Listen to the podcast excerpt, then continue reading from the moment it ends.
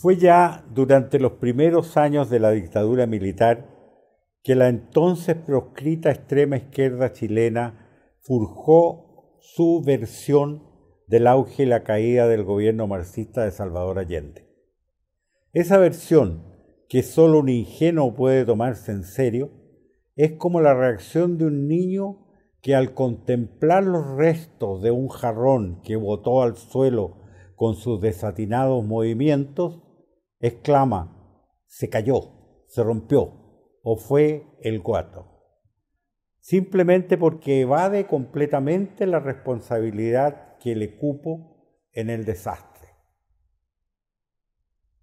Sin embargo, por infantil que sea la versión ultraizquierdista del golpe de Estado de, de 1973, a los primeros que ha engañado es a sus propios autores cuya sinceridad al divulgarlo no puede ponerse en duda.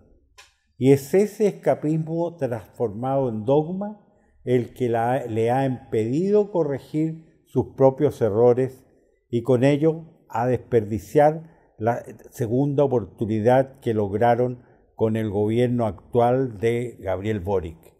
Y ello porque la fuerza inexorable del axioma que dice que cuando no se aprende las lecciones de la historia, se está condenado a revivirla.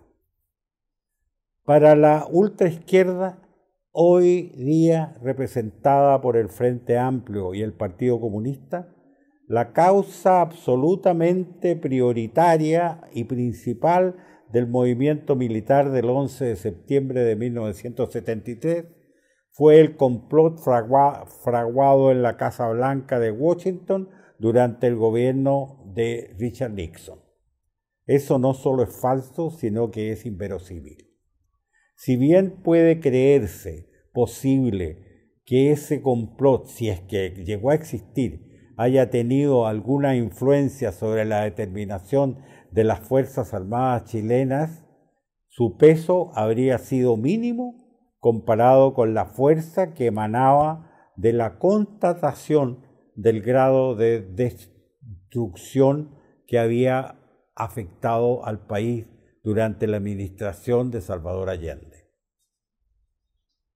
Ninguna influencia extranjera puede explicar la movilización de la mayor parte de la población chilena que ya a fines de 1972 convirtió en inviable al gobierno de esa administración. La verdad evidente e innegable es que la suerte de Allende y de su unidad popular quedó sellada cuando, para superar el paro nacional de octubre de ese año, tuvo que incorporar al gabinete a, oficiales, a altos oficiales de las Fuerzas Armadas convirtiéndolas en directos espectadores del desastre interior y en interlocutores válidos de los amplios sectores populares que se habían movilizado. Como yo mismo fui actor de esos, de esos contactos, puedo dar fe de cómo los diálogos con esos ministros militares influyeron en la determinación que condujo al evento del 11 de septiembre de 1973. Es perfectamente comprensible que la cruda verdad sea intolerable para el dogmatismo que es consustancial con la extrema izquierda chilena. Es eso lo que la conduce a su incapacidad para asumir su propia responsabilidad en lo entonces ocurrido y su obsesión por eliminar cualquier vención distinta a la suya. Es eso lo que la ha conducido a repetir los errores que cometió durante el gobierno de Allende y que la han llevado a un fracaso todavía más rotundo en el curso del gobierno de Gabriel Boric. Es posible que la catástrofe de la UP en aquella ocasión hubiera sido el ocaso final de la ultraizquierda nacional, pero Chile no tuvo tanta suerte porque dos circunstancias le permitieron a, a ella recuperar su mística y su papel en la política interna. La primera fue el heroico y consecuente sacrificio del presidente Allende, que le permitió pasar a la historia como uno de esos héroes míticos que en nuestra narrativa han convertido un desastre en epopeya, como ocurrió con Arturo Prat, con el séptimo de línea, como el caso de José Manuel Balmaceda. En un país acostumbrado a los gobiernos y a los hombres públicos políticamente inconsecuentes, el gesto final de Allende no podía sino clavarse en la imaginación popular con fuerza inspiradora. La segunda circunstancia fue el de la transformación del gobierno militar en la dictadura permanente y represiva de Augusto Pinochet, cuyas inexcusables eh, violaciones a los derechos humanos, clandestinas además, le permitió a la ultraizquierda renacer asumiendo banderas de recuperación democrática y de protectora de, implacable de esos derechos humanos, banderas que nunca le fueron eh, propias en los regímenes de orientación marxista en todas partes del mundo. Pero las mismas circunstancias que le permitieron eh, renacer han impedido que la ultraizquierda haga el duro el duelo de lo que ocurrió en 1973 y pase por la catarsis de analizar objetivamente su responsabilidad preponderante en lo de entonces. Y esa falta de introspección la ha llevado a desperdiciar increíblemente la segunda oportunidad que le dio el fortuito triunfo electoral de Gabriel Boric en la última elección presidencial obnubilada por la obsesión de completar lo que el golpe de Estado de 1973 le impidió, ha cometido todos los errores que entonces la condujeron al, desastre.